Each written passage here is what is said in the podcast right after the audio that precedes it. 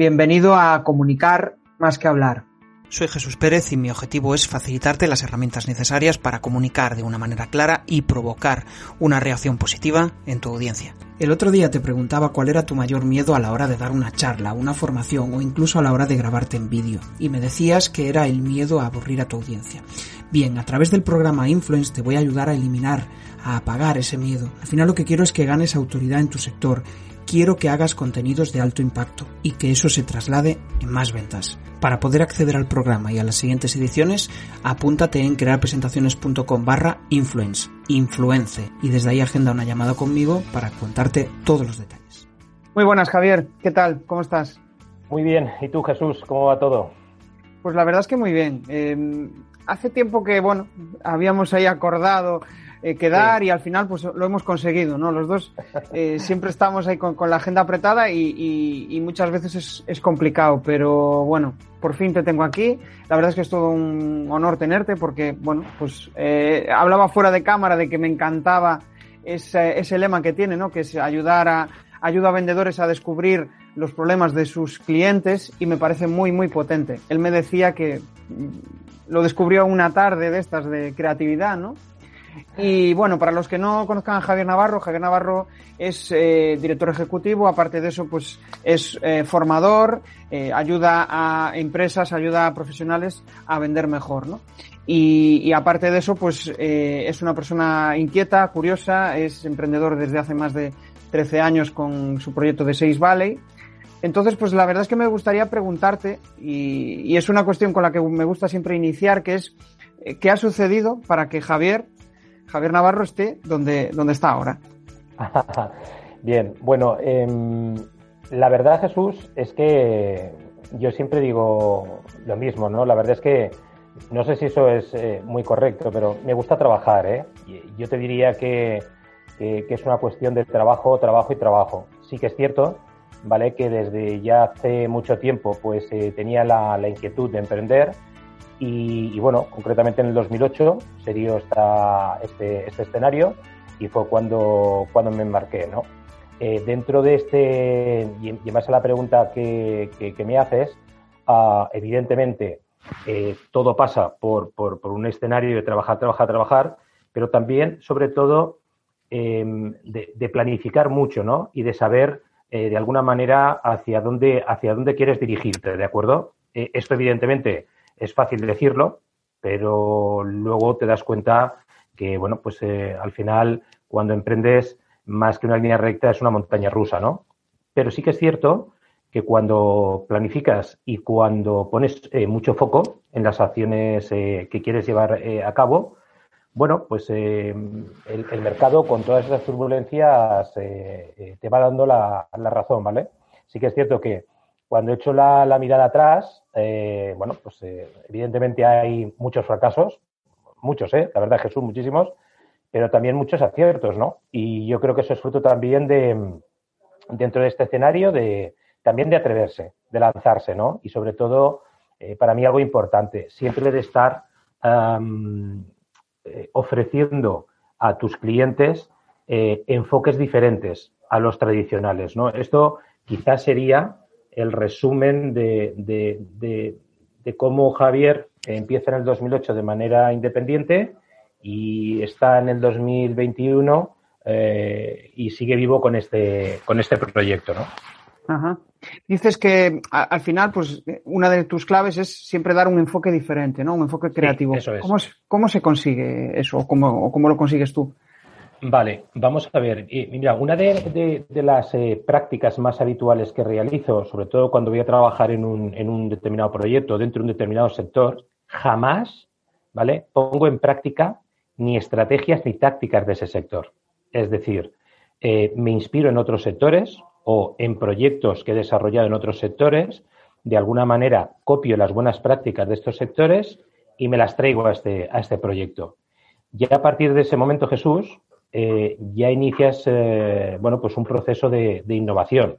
También es verdad que es un riesgo añadido porque a veces, bueno, eh, pruebas cosas ah, mm, que no te voy a decir que es como la primera vez, pero casi, casi. Con lo cual, evidentemente, esa elección de las buenas prácticas de otros sectores las tienes que elegir muy bien para que prácticamente desde el minuto cero, cuando estás con el cliente, te aporten resultados, ¿no? Pero la clave quizás sería esta, es decir, no centrarme tanto en esas estrategias o tácticas que realizan en ese mismo sector, sino coger las buenas prácticas y lo que me ha funcionado en otros eh, sectores y en otros proyectos y llevarlos a, este proyecto, ¿no? Y, bueno, la verdad es que ya te digo, en general eh, han habido mucho más aciertos que, fracasos, ¿no? En este, en este sentido, ¿no? Y luego también em, hay un escenario también de estar, a ver, ¿cómo te diría yo? Como repensando constantemente todo, ¿no? Es decir, y cuestionando mucho todas las cosas que en este caso una, una empresa cliente está realizando, ¿de acuerdo? Eh, a partir de ahí es cierto que, aparecen como muchas alternativas de escenarios en los que nunca se han tocado y evidentemente siempre consensuado con, el cliente, pues pones en marcha eh, cosas que, a lo mejor, no sé, por ponerte un caso, una empresa que lleva en el mercado 30 años, eh, jamás se lo había planteado, porque está acostumbrado a hacer más, más de lo mismo, ¿no? Quizás estas serían las dos, las dos líneas de, actuación, ¿no? Que, más me diferencian, ¿no? En el desarrollo de proyectos. Genial. colócate el micro un poco distanciado, que yo creo que es la chaqueta que te hace ahí eh, un pequeño ruido. Entonces yo eh, realmente lo, que extraigo de tus palabras es que eh, lo que haces es cuando tienes un nuevo proyecto te, te separas, ¿no? Te distancias y, coges aprendizajes de otros sectores para, para poder eso es. llevarlos a ese, ¿no? Pero entiendo que eso no es un proceso sencillo. Al final, Em, cuando hay mucha información de otros sectores que no, que puede, poder, o sea, yo mi primera impresión es que es de difícil aplicación. Imagínate un sector totalmente diferente. ¿Cómo consigues hilar eso? Bueno, eh, la verdad es que es muy buena pregunta, ¿sabes? Eh, ahí hay un trabajo de análisis, la verdad es que muy importante, ¿no? Y sobre todo de, como digo yo, de quitar broza, ¿no? Eh, de meterte, quitar broza eh, analizar fuertemente y, a partir de ahí eh, poner en práctica ¿no? esas, esas estrategias y esas tácticas. Eso pasa por a veces eh, empaparte de, mucha información y eso también, la verdad Jesús, es que es un desgaste mental, ¿sabes? Bastante, bastante importante, ¿no? Ah, es cierto que cuando lo haces las primeras veces, pues evidentemente, digamos, el ritmo mental es menor, pero cuando ya estás acostumbrado, ¿vale?, a, ponerlo en marcha, al final es como que, trabajo como en cuatro o cinco palancas clave, ¿vale? Eh, por, por, así, por así decirlo, ¿de acuerdo? Y principalmente basados en aquellas prácticas que realmente generan resultados, ¿vale? Eh, de una manera casi inmediata. Ojo, cuando yo hablo de casi inmediata o desde el minuto cero, es cierto que a la hora de implementar pues este tipo de estrategias tácticas, eh, mínimo eh, tienen que pasar unos tres meses, ¿vale? Para, para, para consolidar ¿no? todos estos cambios. Porque fíjate, al final, es decir, más allá de que estemos hablando del ámbito de las ventas, eh, antes de todo esto hay un verdadero cambio, o, perdón, hay un como un impulso uh, dentro de las personas que están en la organización para producir un cambio. Es decir, eh, yo puedo arrastrar estrategias, puedo arrastrar eh, tácticas, ¿vale? Pero si, si, si, no trabajo con las personas para, para de alguna manera eh, desbloquear esa resistencia al cambio, bueno, pues por muy buena estrategia y muy buena táctica que, que pongas encima de la mesa, siempre es muy complicado. Con esto, por resumirte, ¿qué quiero decir? Que al final eh, trabajo en, esa, en las personas para, para, para como digo yo, pues eh, apretar esos botones internos y ayudarles a hacer clic para que luego las estrategias y las tácticas se interioricen de una manera eh, mucho más sencillo, ¿no? Esto me hace pensar en tu lema, ¿no? El de ayudar a vendedores a descubrir los problemas de su cliente. ¿Cómo, ¿Cómo trabajas eso? ¿Cómo ayudas a, ese vendedor o a, o a esa empresa? Mm, vale, em, en la línea de lo que comentabas tú antes, eh, preguntando mucho, Jesús. Es decir, eh, tengo que decirte, yo soy una persona que me gusta hablar, ¿eh? Es decir, esto, esto no, no cabe duda. Pero si algo he aprendido en estos últimos años es a preguntar, preguntar, preguntar y a tener, bueno, pues esa, famosa palabreja, esa escucha activa, ¿no? Eh, porque al final, em, caray, cuando, cuando practicas esto y además lo practicas de manera eh, profunda, es que, claro, las personas, tus interlocutores, eh, te aportan una cantidad de información brutal, ¿no?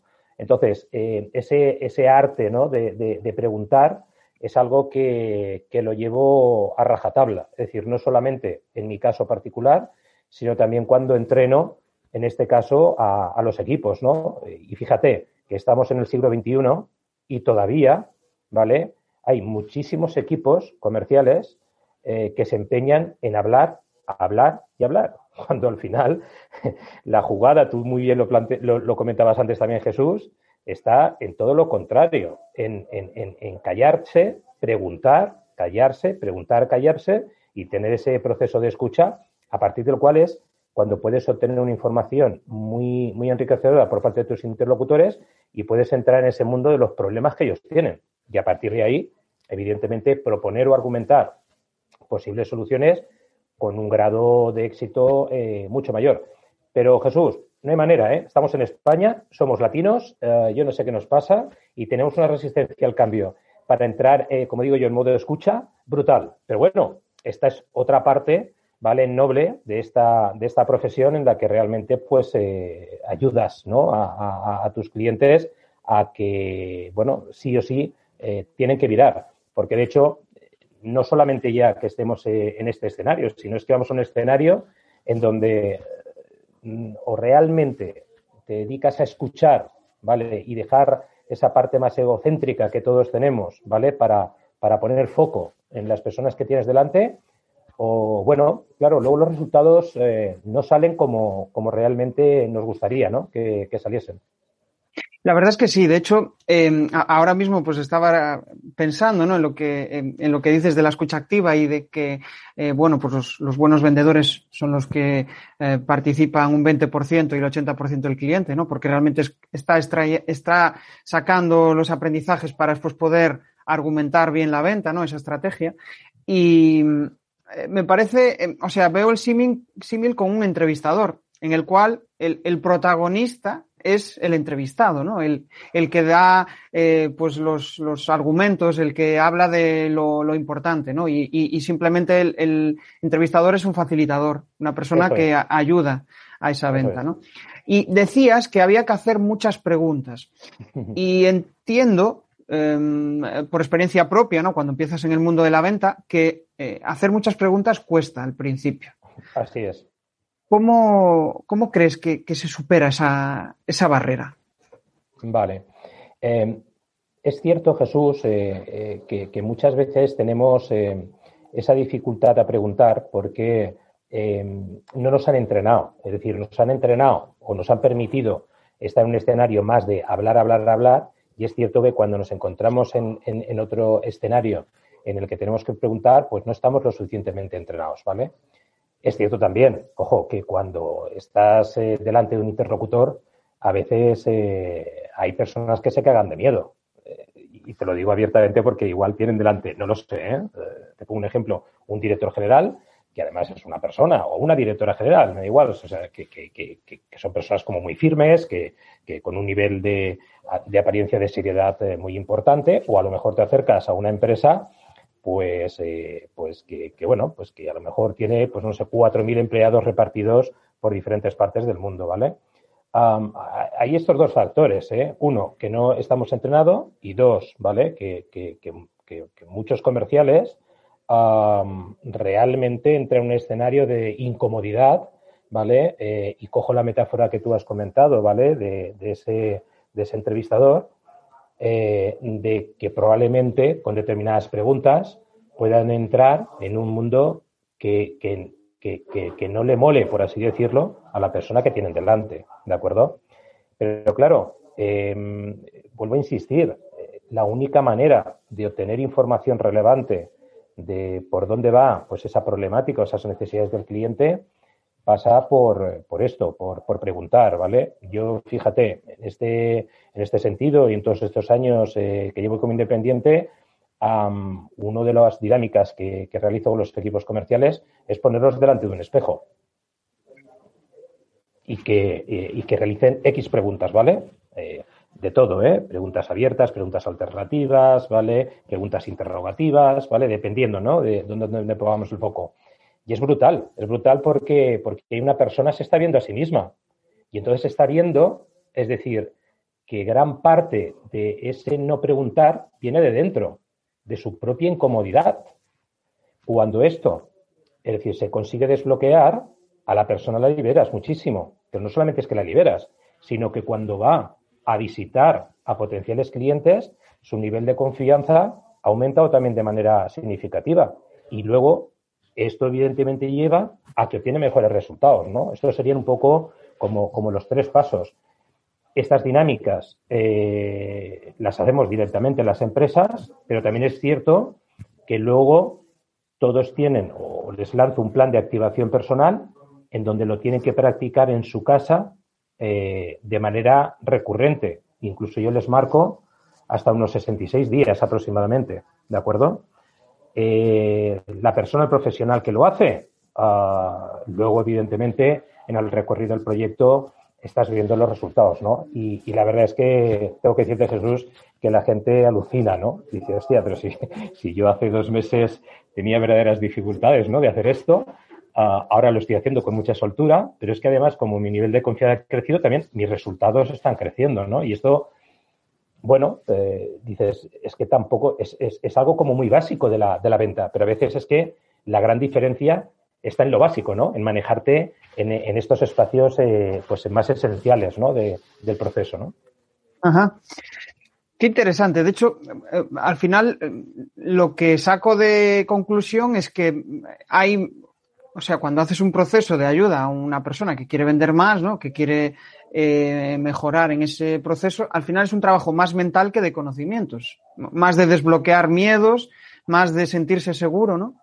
Y entiendo que, que, en ese aspecto, aparte de desbloqueo de miedos, mm, también habrá una parte de, de formación, ¿no? Y ahí es donde quiero preguntarte, ¿qué cuestiones crees tú que son vitales y en qué cuestiones te formas tú eh, en, tu, en tu día a día. Bueno, replanteo la pregunta que igual no, ha quedado clara. ¿En qué cuestiones te formas tú y que te han ayudado muchísimo a, ser eh, pues, eh, mejor profesional? Vale. Vamos a ver, mira, hay un tema que es, que es fundamental. Em, bueno, yo en términos generales siempre he sido una, una persona bastante bastante extrovertida, ¿de acuerdo? Y, cuando comentabas, y bastante inquieta. ¿Eh? Entonces, eh, ¿qué, bases de información, ¿no? Sobre todo he estado trabajando estos últimos eh, años para, para, inspirarme. Mira, en aspectos relacionados con temas de neuromarketing, ¿vale? lo que pasa que esto todavía, Jesús, fíjate, estamos en el siglo XXI y aquí en España ya lleva eh, bueno, pues eh, trasladándose, ¿no? Y, pues, que todavía no lo terminamos de comprar, ¿vale? Es como que son algo como un poco wow, ¿no? Un poco lístico, un poco raro todavía, ¿no? No, está como muy aterrizado, ¿vale? Cuando en Estados Unidos, por ejemplo, esto es un tema que lo llevan desarrollando ya eh, desde hace muchos años o, en la zona de Latinoamérica, ¿de acuerdo? Em, en temas de persuasión, ¿vale? Es decir, es cierto que, la capacidad de influencia que podemos tener, ¿vale? Eh, con las personas vienen por matices, eh, pues también de alguna manera como muy básicos, ¿no? Y tú que además eh, te dedicas a esto, ¿no? Y, sabes muy bien, el cerebro sabemos que es visual y nos enseñamos y nos empeñamos muchas veces en trasladarle a nuestros clientes una información en un folio A4, ¿vale? De manera lineal. Con lo cual, ¿vale? Y sin utilizar imágenes, sin utilizar iconos, aunque ahora cada vez esto eh, se está implementando más, ¿no? Eh, esto es una cosa, ¿no? Eh, cuando te hablaba del tema de la persuasión, bueno, tú antes ponías el ejemplo de los entrevistadores.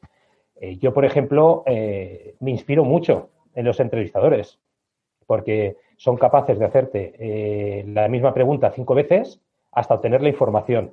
Esta es la clave, pero no desde un punto de vista de interrogatorio, ¿no? ¿Eh? sino desde un punto de vista de, bueno, es que quiero descubrir realmente lo que hay, lo que hay dentro o lo que hay en tu cabeza para poder tener una solución. Y luego hay otro elemento que, que, te lo comentaba antes con la dinámica. Yo me entreno mucho delante de un espejo. Y esto es algo que lo sigo repitiendo eh, pues eh, todas las semanas, eh, mínimo dos, tres veces a la semana. Y me dirás, bueno, Javier, pero quizás cuando ya tienes un cierto recorrido, un cierto expertise y demás, quizás esto ya lo tienes tan interiorizado. Sí, sí, ok pero todavía hay muchos matices que no, que no, que no terminas de manejar adecuadamente en ese proceso de, comunicación, ¿no? Ah, y luego para mí, eh, otro tema que me fascina es el tema de la comunicación no verbal. Esto, esto, esto es un mundo, Jesús, eh, brutal, ¿eh? Ojo, con todos los matices, ¿eh? Porque eh, tampoco no es una cuestión ni de evidencia, no es una cuestión de decir, oye, porque te cruces los brazos es que estás cerrado, no lo sé, ¿vale? Sino una comunicación verbal, pero, pero de, como te de carácter científico, ¿vale? Es decir, oye, eh, no, nos vamos a ir a escenarios, insisto, como, como más holísticos, sino, sino a, esta, a esta parte, ¿no? Y con estos cuatro inputs que, que te doy, pues me voy, me voy manejando. También es cierto que para mí el desarrollo personal es algo muy importante. Es decir, yo creo que para que realmente conozcas a las personas que tienes delante, tienes que hacer una introspección y conocerte a ti mismo, ¿de acuerdo? Y esto que pueda sonar muy de libro, ¿vale? Es algo que vengo haciendo desde muchos años también, ¿no? Es decir, en ese desarrollo personal descubres cosas realmente apasionantes, ¿no? Y, y es de donde eh, puedes luego asesorar a otras personas. Y, te pongo un ejemplo, ¿no? Eh, cuando, cuando me dicen, o no sé, me comentan el tema, joder, Javier, es que, es que coach eh, hay muchos y, la verdad es que todo el mundo es bueno, pues hombre, pues como en todas las profesiones, pues no. Ahora bien, cuando tú estás ayudando a otras empresas y a otros clientes en, en, en cosas realmente claves y, y tú no tienes un conocimiento de ti mismo y no has pasado por experiencias en la vida que puedan llevar a ayudar a otro nivel, eh, ostras, Jesús, esto se me hace complicado, ¿eh? Se me hace muy complicado, ¿eh? ¿eh? Yo el otro día, por ejemplo, estaba hablando con una directiva que ahora está pasando un momento muy delicado, ¿vale? Eh, porque la, persona de la cual depende, bueno, pues tiene unos inputs de, de estilo de dirección bastante complejos, ¿vale? Y cuando comentamos, ¿no? Es decir, cómo te encuentras, ¿no? De 0 a 10 en tu, en tu nivel emocional con respecto a esta situación, me decía un 7. Un 7 ya es, ya es línea roja, ¿vale? Y la pobre, bueno, pues en un momento dado, pues se puso a llorar, ¿no? En la, en la, en la sesión de asesoramiento que, que tuvimos, ¿no? Claro, ¿qué ocurre con esto? Es que eh, si no tienes un conocimiento uh, intenso, por así decirlo, de ti mismo, te puedes ver con situaciones de estas características que, aun siendo un directivo una directiva de primera línea, te pueden ayudar a venirte abajo. Ahí es a lo que me refiero. Si tú internamente no estás trabajado, no estás desarrollado, caray, es muy difícil, ¿no? Siempre vas a poder asesorar a otros, ¿eh? Eso por supuesto. Pero evidentemente yo creo que no con el nivel de profundidad que cuando estás trabajado desde el punto de vista de desarrollo, desarrollo personal, ¿no? Qué buena reflexión. Esto me hace pensar en, muchas cosas, ¿no? En, cuando, por ejemplo, empezaba a grabar vídeos, que lo que tú dices, ¿no? Te miras al espejo y dices, ¿quién es este, no? Y de repente cuando empiezas a encontrarte bien contigo mismo, pues dices, anda, este tío me cae bien, ¿no? Eh, cambia, cambia mucho, cambia mucho el, eh, tu forma de pensar. Y, y justamente, si no estás bien contigo mismo, pues poco, puede que ayudes, pero no vas a ayudar de la misma forma que, si estás, eh, vamos, eh, bien, bien asentado, ¿no? Eso es. Em, me parece muy interesante todo esto y, y, por eso quiero ahondar un poco más. Y, y, al final, pues, cuando tienes que hacer todos estos procesos, tienes que inspirar y, y mucho, ¿no? Entonces, ¿cómo consigues inspirar? Entiendo que tú trabajas con eh, clientes y con alumnos, ¿no? Em, ¿Haces alguna diferenciación? ¿Inspiras de una forma a tus alumnos y otra a tus clientes? O, bueno, ¿cómo haces ese proceso? Vamos a ver. Yo creo eh, que en ambos casos utilizo la misma fórmula, ¿vale? Es decir, em, soy tremendamente cercano con, la, con, las personas. Eh, es cierto que cuando dentro de esta cercanía, si tengo que decir lo que tengo que decir, lo digo, ¿vale? Es decir, aquí no, no tengo filtro, sí que es verdad que, con, un, con un input o con una comunicación eh, muy, muy asertiva, ¿vale? Y, y sobre todo, es decir, mi, mi mayor objetivo es hacer que las personas que están delante de mí empiecen a conectar con, con, esa parte de confianza que todos tenemos dentro. Para mí, yo creo que eso es la clave del éxito. Evidentemente, lo comentamos también antes, yo me retiro del, protagonismo y el protagonismo se lo doy a ellos. Pero siempre trabajando desde esa parte interna que todos tenemos a nivel de confianza, es decir, yeah, que tú eres una persona con talento, es decir, empieza a confiar en tu talento, ¿vale? Y esto, claro, ¿qué ocurre? Que cuando estás una sesión, otra sesión, otra sesión, otra sesión, la persona, evidentemente, la llevas de un estado A a un estado C.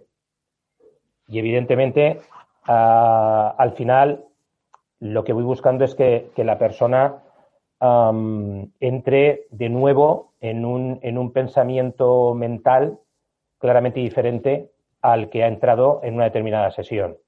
y evidentemente hoy Hoy en día hay mucha, mucha queja, hay mucho victimismo, hay mucho haber cometido, hostia, esto no sé si voy a ser capaz de, hacerlo, ¿vale?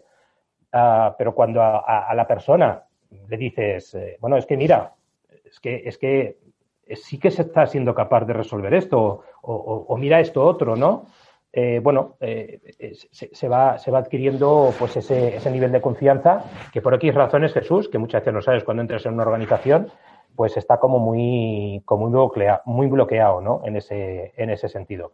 Y algo que, bueno, creo que también es un elemento bastante diferencial, es eh, ser como muy directo ¿no? a la gente. Es decir, eh, oye, esto que estás haciendo eh, realmente lo estás haciendo tremendamente mal, ¿eh? Porque fíjate, y, y, y, argumento, ¿eh? O sea, no, no, oye, lo estás haciendo mal y me retiro. No, no, estás haciendo mal, pero por esto, por esto, por esto. Es verdad que esto, esto lleva un riesgo. También hay gente que se pone eh, como diciendo, oye, tío, eh, acabas de llegar, como el que dice, y, me estás diciendo esto. Pero luego la gente te lo agradece. Eh, yo no, no he vivido más allá ¿no? de alguna formación que te podría decir, alguna persona así un poco más complicada, luego la gente te lo agradece. Porque, porque estás siendo como muy franco, ¿no? Y estás yendo a, al, al corazón ¿no? de, la, de, la, de, la, de la persona, ¿no? Y, y, luego la persona, claro, cuando reflexiona se da cuenta y dice, joder, es que esto que estamos hablando, eh, es que esto es así. Es decir, es que no hay, no hay un pero o una contraargumentación sobre, sobre esto, ¿no? Ajá. Qué bueno. Eh, realmente, bueno, cuando hacemos ese feedback, aunque lo hacemos desde el cariño, ¿no? Pues a veces sí. puede doler. Pero eh, es algo curioso. No sé por qué, eh, pues, um, determinadas personas, yo, yo, me incluyo, muchas veces tenemos necesidad de dar feedback sin que nos lo pidan. no sé si te pasa a ti. ¿Por qué puede ser eso? Yo, yo, yo, creo que ahí es un tema, no sé, Jesús, un poco, yo creo que es de formación profesional, ¿no? Y un poco ese, el estar enchufado siempre con, con esa parte de ayudar, ¿no? Eh, a otros, ¿no? Esa, esa, esa, parte de servicio, ¿no? De servir a otros, ¿no? Sí. Eh, yo creo que por ahí pueden ir las cosas, ¿eh? Eh, y sí que es cierto que es jodido, ¿eh? porque cuando lo tienes tanto en el ADN, o sea, es como que no puedes, eh, como que no puedes reprimirte, ¿no? Y, sí. y, es verdad, yo por ejemplo, en mi familia son los más críticos que, que, que, muchas veces me dicen, Jesús, bueno, ¿y por qué me das, me dices esto si yo no te he pedido ni consejo ni opinión, ¿no? Sí. entonces, entonces, claro, reflexionas y dices, hostia, es que claro, es que trasladas muchas veces, ¿no? Esa, esa parte de, de, de tu profesión a otros escenarios cuando no toca, ¿no? Y, y eso al final también, eh, como te decía con el tema de las preguntas y de la escucha, pues también es una cuestión de, de entrenamiento. Tengo que decirte que últimamente parece que me freno algo, pero aún así Jesús, uh, mi ADN eh, tira a eh, estar dando ese, ese feedback, ¿no? Eh, de, manera, de manera casi permanente. Yo creo... Sí, a mí... Perdona, perdona, perdona. Dale, dale, dale, Javier. Sí, y fíjate, y luego lo reflexionas y, y dices, joder, estamos hablando de, de no poner el foco en nosotros, en, de ese, salir de ese egocentrismo, y a veces yo tengo la sensación, ¿no? De, de, que, de que, volvemos a ese egocentrismo, ¿no? Con, con, con, esto, ¿no?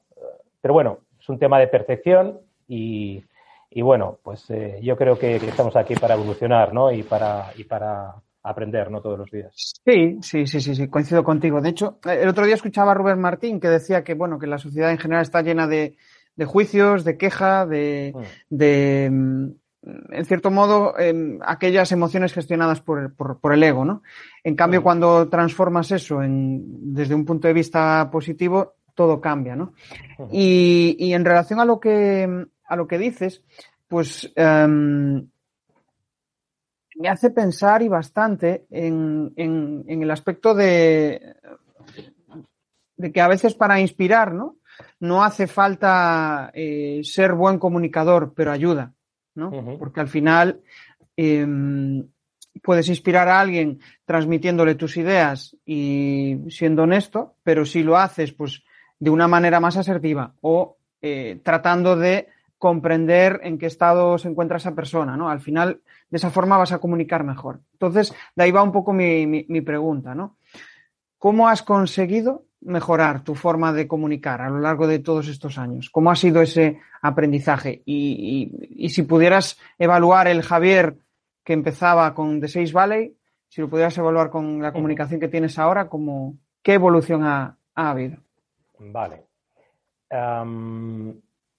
quizás ah, para mí el cambio más importante es el estar siempre eh, marcándome nuevos retos. Y quiero decir con esto, eh, yo me acuerdo la primera conferencia que di hace muchos años, ¿vale? Cuando todavía, bueno, pues dábamos conferencias y todo eso. Esperemos que pronto se pueda volver a, repetir.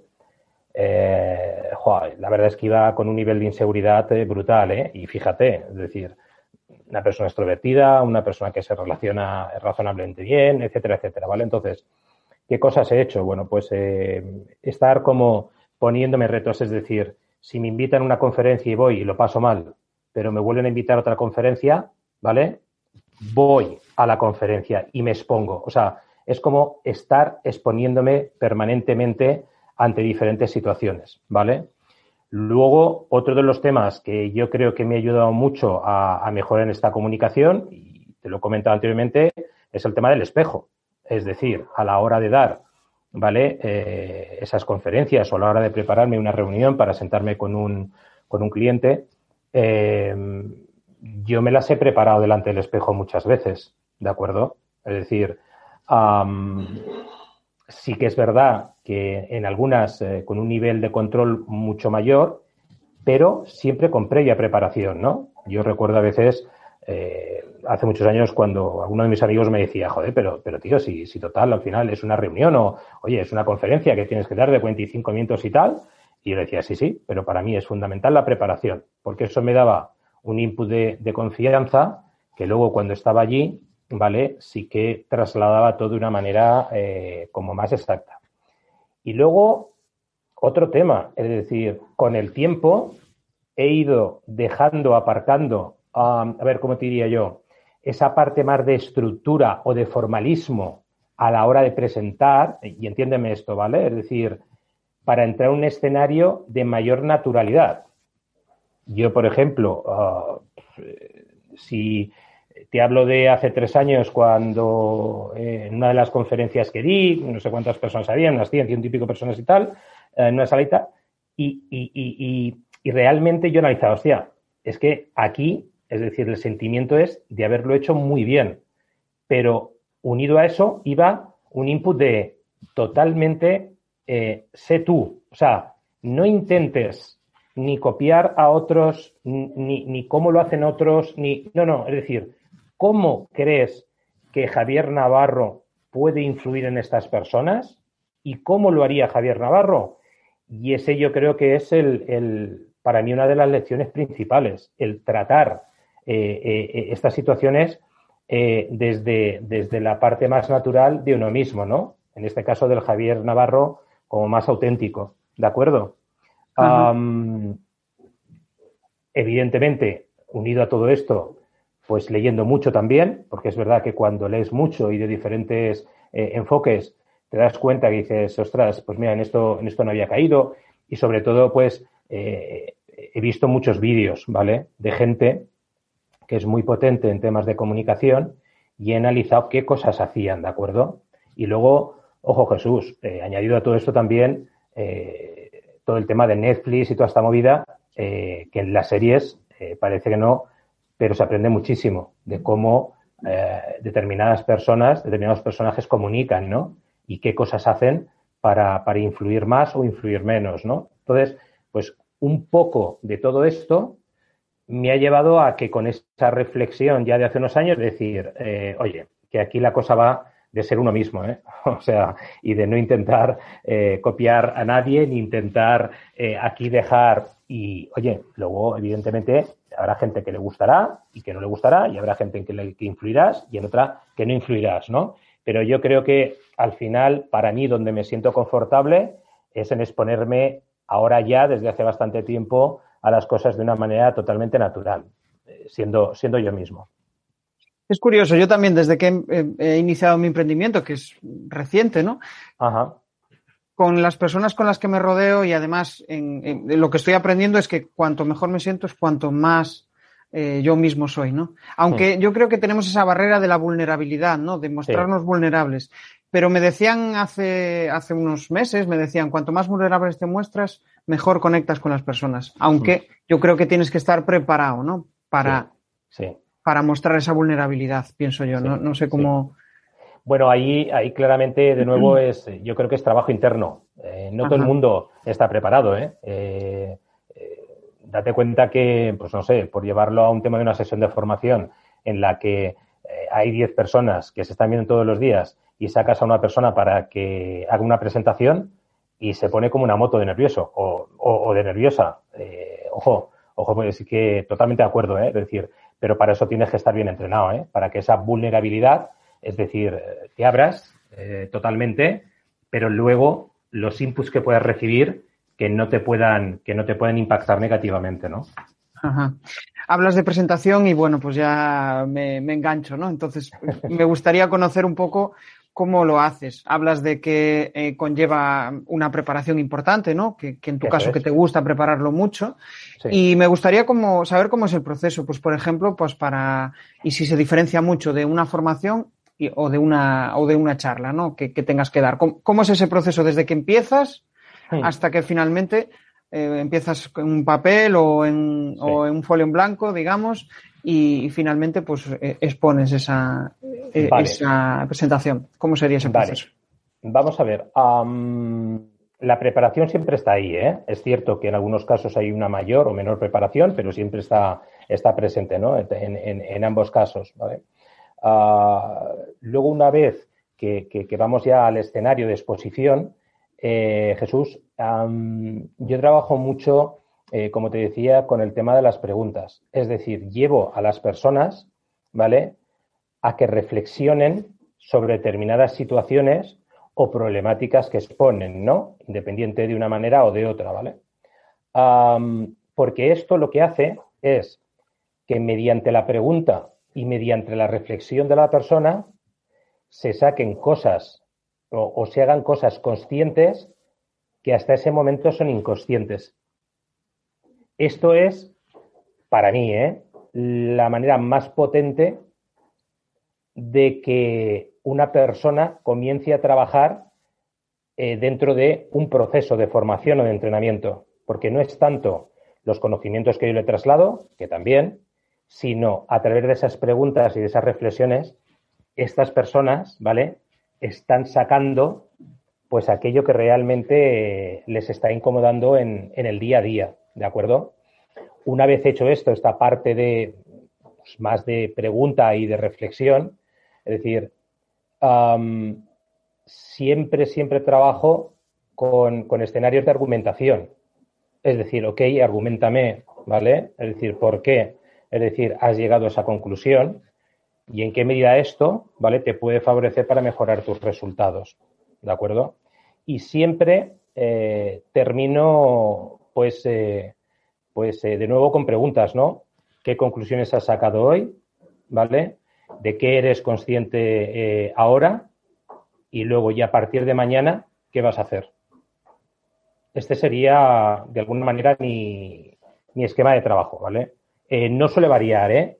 Casi siempre es un esquema muy parecido. Es verdad que quizás en, algún momento varío más si lo que me piden ¿vale? Es algo más relacionado con, oye, em, eh, es más un rollo de masterclass en donde trasladas conocimientos, ¿vale? Y por lo tanto yo, yo me ciño a, esto, ¿vale? Pues hace, hace dos o tres años me invitaron para dar una charla a 80 vendedores en, en Madrid, ¿no? De, en la ciudad esta, telefónica, ¿vale? Y, y, bueno, me pidieron 45 minutos.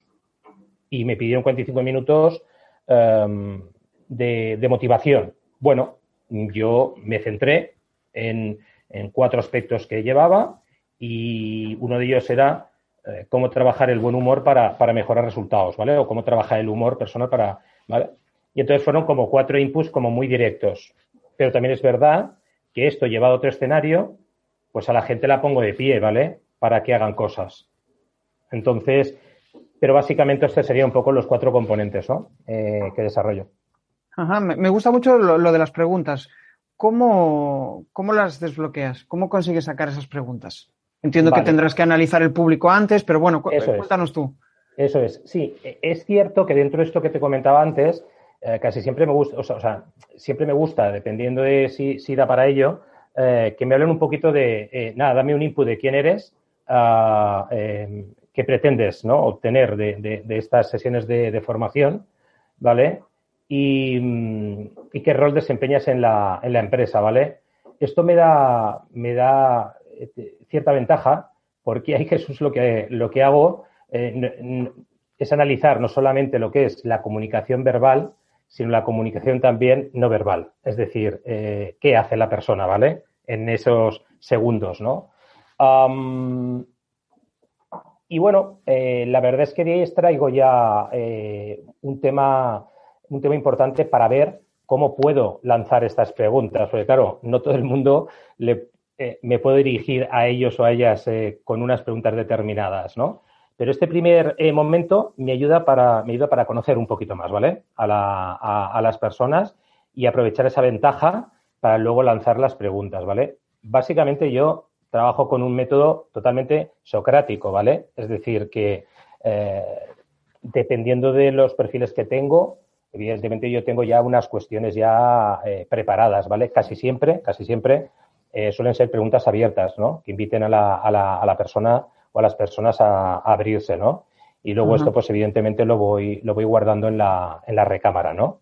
Eh, y a partir de ahí, pues voy, voy enlazando, ¿no?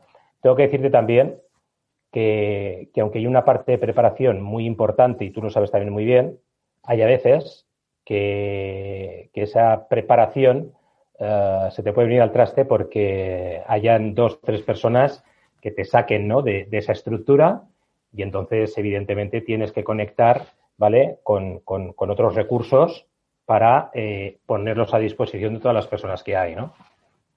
Ajá. Genial. El, me parece interesante ese proceso, ¿no? El de las preguntas, contenido y, vuelta a preguntas. ¿Utilizas algún apoyo, alguna presentación pues por el sí, por el camino? Te comento. Vamos a ver. Normalmente, ¿vale? Eh, me apoyo siempre en, bueno, pues evidentemente en, el PowerPoint, ¿no? O, Keynote, ¿no? En este, en este caso. Y, bueno, es cierto que, bueno, pues eh, también es un apoyo como muy visual, ¿vale? Es decir, eh, no intento que, la distracción sea, sea la menor posible, ¿de acuerdo? y luego me apoyo mucho en dinámicas eh, de juego, ¿vale? dinámicas de juego de metodologías ágiles o, no sé, el otro día en una empresa estuvimos trabajando el tema de las, de las motivaciones ¿no? del equipo, ¿vale? Con, unas cartas ah, de, motivación en las que ellos tenían que poner diferentes posiciones, ¿no? De lo que menos me motiva a lo que más me, motiva, ¿no? y bueno, ya sabes que a través del juego Jesús eh, se sacan un montón de conclusiones y al final eh, las conclusiones eh, luego les pido a los propios equipos que, las, que las cuenten ellos, ¿no? Es decir, yo ahí como tú decías antes, mi, labor es de, facilitador, ¿no? Y a mí me gusta mucho apoyarme en pizarras. Siempre que en una empresa hay eh, pizarras o, bueno, estos, que, son, que van al suelo, ¿vale? Eh, que escribes y tal, eh, yo las utilizo, ¿eh? Me encanta, a la antigua usanza. pero no me digas por qué, ¿eh? me gusta mucho, me gusta mucho conforme van, van, van lanzando cosas y ir apuntando, ¿no? Y estos son, de alguna manera, los recursos, ¿no? Que, más o menos suelo, suelo utilizar, ¿no? Ajá.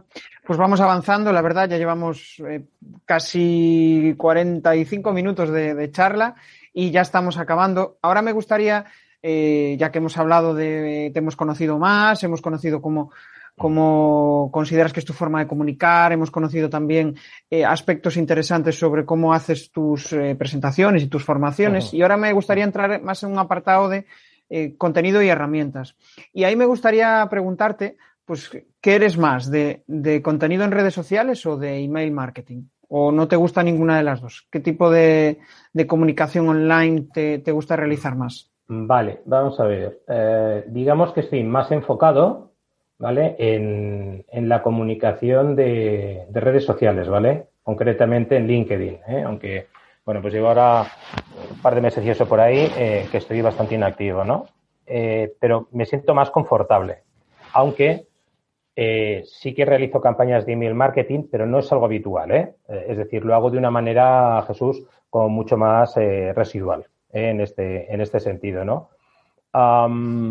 lo que ocurre es que de nuevo volvemos a, a lo mismo, ¿no? Hay tanto ruido, Jesús, en las redes, ¿sabes? Que, wow, a veces dices, bueno, a ver, uh, ¿qué comunico, no? Es decir, uh, para que realmente eh, pueda llegar a X personas, ¿vale?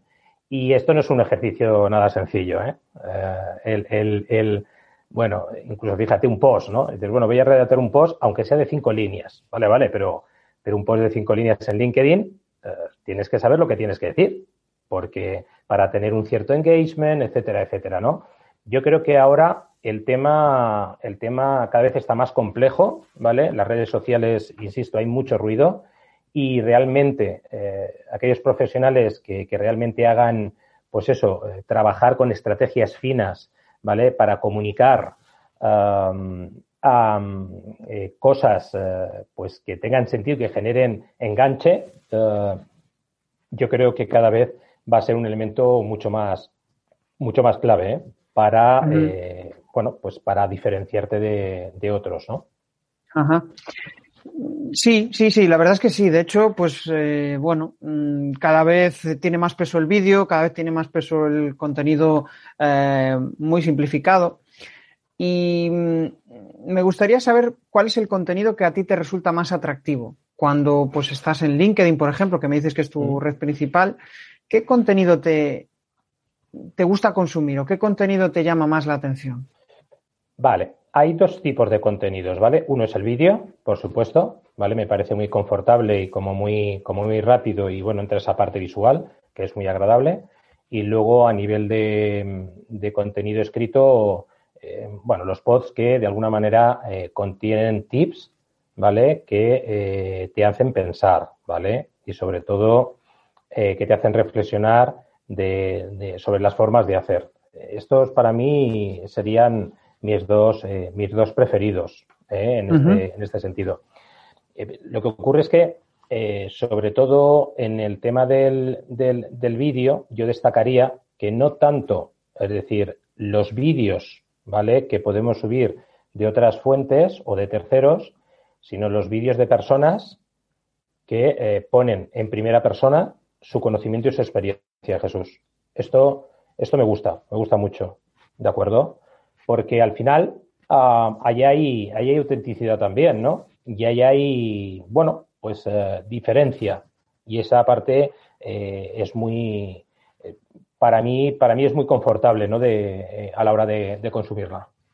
Sí, la verdad es que sí. Yo, para mí también es el contenido de más valor, ¿no? Cuando eh, ves que alguien te cuenta una experiencia o al final yo creo que es el, mayor aprendizaje, no un vídeo en el cual te habla, bueno, pues de forma genérica de una teoría, ¿no? Que eso te lo puedes leer en, cualquier sitio, pero cuando hay experiencias, pues eh, no hay ningún robot que pueda hacer eso, ¿no? O, ningún, o ningún automatismo. Al final ahí es cuando consigues conectar con esa persona. Eso es. Em, soy muy curioso de herramientas y por eso quería preguntarte, pues, cuáles son las herramientas eh, digitales, ¿no? Que, te facilitan la vida a nivel profesional, pues, yo qué sé, a nivel productividad o a nivel redes o a nivel mailing o, en, la página web, por ejemplo. ¿Cuáles serían? Vamos a ver, mira, a nivel de productividad, ¿vale? Eh, suelo trabajar con Trello y con Asana, ¿de acuerdo? Es decir, y además Trello la conecto también con mis clientes eh, para depositar ahí, de alguna manera, pues bueno, pues todo, todo lo que se va desarrollando dentro del, proyecto, ¿vale? Pasa que es que es cierto que Trello, a la hora de, realizar como, como esos diagramas de GAN, ¿no? Para ver en qué fase está cada proyecto, qué personas. Bueno, es un poquito más complicadeta, eh, siendo una, una, una, esta muy, muy intuitiva, ¿no? Hay otra herramienta, ¿vale? Que trabajo, ah, con la que trabajo y que me ayuda mucho, que se llama eh, EBASAAS, BASAS. ¿Vale? Esto es, una, esto es una herramienta, básicamente, en la que, bueno, tú integras todas las eh, aplicaciones con las que trabajas, Trello, LinkedIn, eh, Gmail, Google Drive y demás, y cada vez que entras en el ordenador, simplemente accedes aquí y las tienes todas y no tienes que entrar como muchas veces ocurre, una a una, o tener 25.000 pestañas abiertas en el ordenador, ¿vale? Que esto a mí antes me mareaba mucho y yo digo, o sea, tiene que haber algo que realmente, es decir, como un repositorio donde, donde puedas dejarlo, ¿no? Son como marcadores, entonces, como marcadores que se guardan. Sí, real, realmente em, sí, es como que entras en un único sitio donde tienes, ¿vale? Todo lo con lo que trabajas, incluso el ah. correo electrónico, ¿Cómo se llama? B-A. B-A-S-A-A-S. Basas. Basas. ¿Vale? Es como un integrador de todas las aplicaciones con las que trabajas, ¿vale? Con lo cual, ¿qué ocurre? Que cuando entras, ¿vale? Lo tienes ahí todo y solamente pinchas, ¿vale? En una, en una aplicación para acceder a, todo. Ya te digo, desde lo que es el correo electrónico, ¿vale? Hasta, bueno, pues el tema de Zoom, ¿vale? O, cualquiera de estas, eh, de estas eh, circunstancias, ¿vale? Y luego eh, hay otra, otra aplicación que, bueno, la verdad es que me funciona bastante bien. Creo que esta la compartí contigo, ¿no? Hace, hace un tiempo cuando nos conocimos y demás, eh, que se llama eh, QWILR. Bueno, un poquito complicada, Quill, ¿vale? En la que, ¿vale? tú puedes presentar una propuesta a tu, a tu, a tu cliente Evidentemente, luego accedes al panel del dashboard si lo ha abierto o no lo ha abierto, cuando lo ha abierto, ¿vale? Lo que han visto, lo que no han visto y demás. Es una presentación, es, es una, una, herramienta, bueno, pues que para, para, hacer presentaciones como muy rápidas, ¿vale? Es, eh, es bastante, bastante, bastante maja, ¿vale? Está chula, sí. Es parecida a Quoters, por lo que veo, pero bueno, quizá más, más potente. Eso es, eso es. es. quizás más bonita, ¿vale? Desde el punto de vista visual, y tú aquí me vas a entender muy bien, ¿vale? Que eh, como más atractiva, ¿vale? Pero sí, e, es la misma, la misma línea, ¿no? Y luego, bueno, pues eh, eh, también trabajo con Loom, ¿no? Para lo que es el tema de los vídeos y, y de alguna manera, pues hacerme un microvídeo a través del móvil y directamente enviar un mail con, eh, bueno, pues no sé, lo que le tenga que decir a un, a un determinado cliente, ¿no? Esas son con las que normalmente estoy trabajando, ¿vale? Sí que es cierto que siempre estoy como revisando, ¿no? Lo, lo que hay, lo que no hay, lo que, lo que está apareciendo para que evidentemente luego esto poderlo compartir también con mis clientes, ¿no? Y ayudarles en ese escenario de, de mejorar su, su, productividad, ¿no? Sí, sí, sí. La verdad, hablas de Loom y para mí es vital. O sea, mis, mis propuestas las envío con Loom y mucha gente aún se sorprende. Y de hecho es, hay muchos bloqueos a la hora de, eh, el que lo recibes se sorprende, pero el que, si tú invitas a alguien a que lo haga, hay mucha gente que no es capaz de, de, hacerlo. No, no, no, le, cuesta muchísimo, sí. Supongo que las nuevas generaciones con TikTok y Instagram no les va a costar nada, pero. Seguro, seguro. Bueno, pues ya estamos terminando y, me gustaría hacerte ya la última pregunta eh, y al final lo que quiero es que recomiendes a la audiencia, ¿no? Y que pienses en, pues, en un profesional, un eh, formador que, pues ya tiene una cierta, un cierto bagaje, pero quiere lanzarse al mundo online y le gustaría, pues, empezar a compartir contenido o incluso, pues, también eh, hacer formaciones. ¿qué primer paso le dirías para, para que pueda avanzar y, se sienta más seguro? cuando me haces esta pregunta, Jesús, ¿es desde el punto de vista más de, lo que son herramientas o desde el punto de vista de, eh, digamos, como esa planificación para pegar el salto ahí? Eh, no, te he desde la planificación Sí, desde la planificación. O sea, realmente, desde, tu experiencia, si alguien te viene, es que, joder, eh, llevo un tiempo dando formaciones presenciales, pero la verdad es que ahora en el online estoy perdido, ¿no? Javier, ¿tú qué harías? Pues vale. Vamos a ver.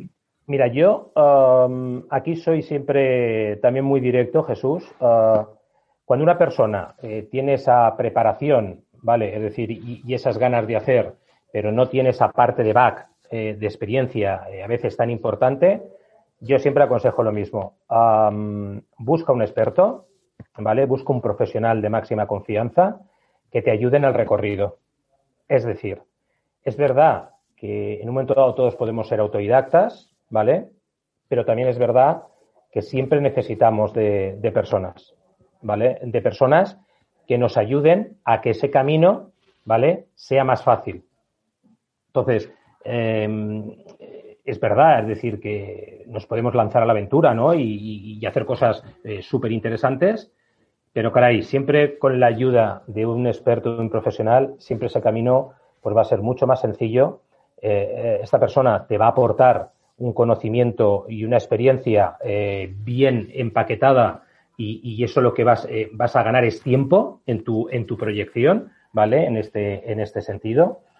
Y, por supuesto, abrir la mente a tope. Abrir la mente a tope, decir, oye, que quiero pegar el salto y voy a dejar estos prejuicios, estas cosas, ¿no? Que, que, realmente estoy o, han estado eh, aquí en, mi cabeza para abrirme a otros nuevos escenarios. Y, por ahí, como decías tú también antes, vienen las sorpresas, ¿eh? siempre positivas, cuando realmente uno se abre y dice, wow, pero siempre, siempre Jesús, de verdad, con, el apoyo de, un profesional externo, eh, porque es que esto te, va a dar, te va a dar una velocidad que de otra manera, caray, es, es, muy difícil tenerla, ¿no? En este, en este sentido. Qué buen consejo. De hecho, esto me hace pensar en, David Díaz Robisco, que habla mucho de, eh, bueno, de, su quiebra, ¿no? Y, habla sobre que eh, lo mejor es no equivocarse. Y si puedes ayudarte de alguien que se haya equivocado y que te facilite todo ese camino, pues qué mejor, ¿no? Y, y yo, yo era contrario a esta idea. O sea, yo pensaba que pedir ayuda era invertir dinero, era eh, malgastar, digamos, pero cuando descubres que llevas tres meses tirados y, y, si hubieras pedido ayuda y hubieras invertido un dinero, probablemente eh, ya lo habrías recuperado y, estarías en otro estado de humor, ¿no? Eh, entonces, pues la verdad es que yo también no, no, no dejo de, de, recomendar eso de personas. Aparte, la suerte que tenemos hoy en día es que hay miles de profesionales enfocados a diferentes nichos, con lo cual puede ser que haya alguien que, te, que, te, encaje y que te caiga bien y que puedas trabajar con él. Oye, Javier, la verdad es que ha sido un, placer ¿eh? charlar contigo. Se me ha pasado el rato volando. Y simplemente... También, y, simplemente, pues lo único que te pido es que te despidas, si quieres enviar algún mensaje a la, a la audiencia y que nos des tus coordenadas, dónde pueden localizarte, eh, si quieres dar tu LinkedIn, lo que tú consideres. Vale. Bueno, yo, eh, en primer lugar, Jesús, agradecerte, ¿vale? Agradecerte que, que, te hayas puesto en contacto conmigo y, poder pasar este rato juntos, que, bueno, ha sido muy agradable también para mí y muy divertido. yo creo que mensajes, creo que, no sé, te, te, he trasladado un montón de cosas, ¿sabes? Y, tampoco quiero hacerme pesado en ese, en ese sentido, ¿no? Quizás, ¿no? Eh, una de las cosas que no he tocado ¿no? en, toda la conversación contigo es em, eh, que, oye, hagas lo que hagas, ponle mucha pasión y mucho entusiasmo, ¿eh? Esto, esto es un plus de tres pares de narices, ¿eh? O sea que, em, y por mi parte nada más, ¿vale? Bueno, ya lo comentabas, ¿no? Pero, pero bueno, me podéis encontrar a través de, de seisvalley.net, que es la, la web de de mi proyecto, ¿vale? Y eh, bueno, en LinkedIn es Javier Navarro Gómez eh, barra LinkedIn, ¿de acuerdo? ¿Eh? Javier Navarro Gómez lo metes en el apartado de búsqueda, ¿no? Y, bueno, y poco más, Jesús. En nada, agradecerte de verdad, ¿eh? de verdad que, hayas contado conmigo y, nada, me ha encantado, me ha encantado conversar contigo. Genial, Javier. Pues nada, seguro que coincidiremos en otro, en otro momento. Seguro que te invitaré porque, bueno, tenemos aquí para, para charlar largo y, tendido. Pues nada más, mil gracias, un saludo a todos y nos vemos en el siguiente episodio. Chao. Chao, adiós.